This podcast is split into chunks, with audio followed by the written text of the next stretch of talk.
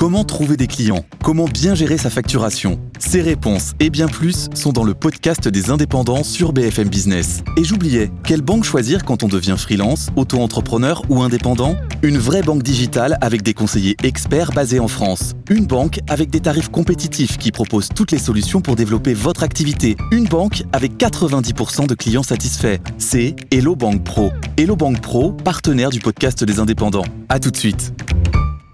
Mathieu Croissando, nous allons parler de l'aide à mourir. Euh, le texte est sur le bureau du président de la République. Le Figaro révèle ce matin, d'ailleurs, ce que contient ce qu'on appelle l'avant-projet de loi du gouvernement sur la fin de vie. oui, alors disons-le tout de suite, euh, c'est bien un avant-projet de loi. Il est, euh, vous l'avez dit Christophe, sur le bureau du président de la République. Autrement dit, ça n'est pas encore tranché, euh, j'y reviendrai. Mais d'abord, que propose ce texte? Ben, Rien de moins que d'instaurer un droit d'avoir une fin de vie digne et accompagnée du meilleur apaisement possible de la souffrance. Concrètement, ça se traduirait par ce qu'on appelle une aide à mourir. Qui ça concernerait Deux cas de figure. Euh, d'abord des Français majeurs, soit atteints d'une infection grave et incurable qui engage le pronostic vital à court ou moyen terme, c'est-à-dire 6 à 12 mois, mhm. ou atteints d'une souffrance physique réfractaire ou insupportable à l'exclusion toutefois des souffrances exclusivement liées à des troubles psychiques ou psychologiques. Donc c'est assez encadré, mais c'est une révolution.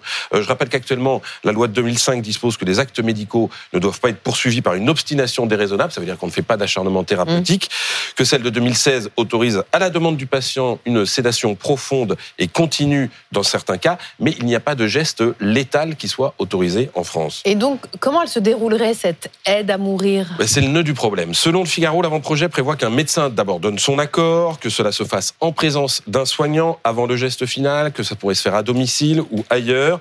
Par principe, le geste il devrait être administré par la personne elle-même. C'est ce qu'on appelle le suicide assisté. Mais il y a des cas d'incapacité. Vous vous souvenez de l'affaire Vincent Humbert, euh, ce, jeune homme qui était tétraplégique, aveugle et muet. Il ne pouvait évidemment pas le faire tout seul. Et dans, ce, dans, dans ces cas de figure, ça, le geste pourrait être effectué par un tiers, un proche, euh, un soignant peut-être dans certains cas, ce qui va évidemment poser euh, des problèmes à de nombreux médecins qui considèrent que leur euh, job c'est de sauver des vies et non pas de mm. donner euh, la mort. Hein.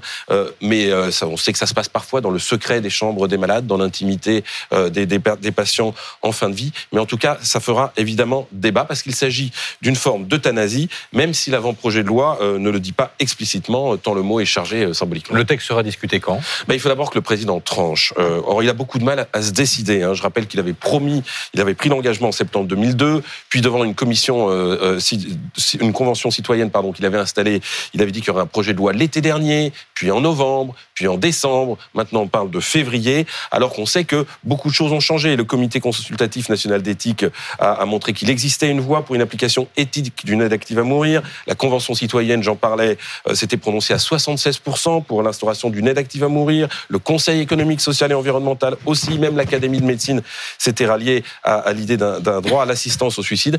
Mais le président redoute sur ce sujet euh, très complexe hein, qui touche à l'intime, au-delà des clivages, au-delà des convictions. C'est en fait la vie de chacun qui est, en jeu. Euh, il, redoute de fracturer la société, Emmanuel Macron. D'autres euh, autour de lui arguent que le, contexte politique n'est pas franchement apaisé pour un sujet aussi compliqué. Mais enfin, c'est un sujet de société qui est demandé par de très nombreux Français parce qu'en attendant, les malades en fin de vie attendent une décision.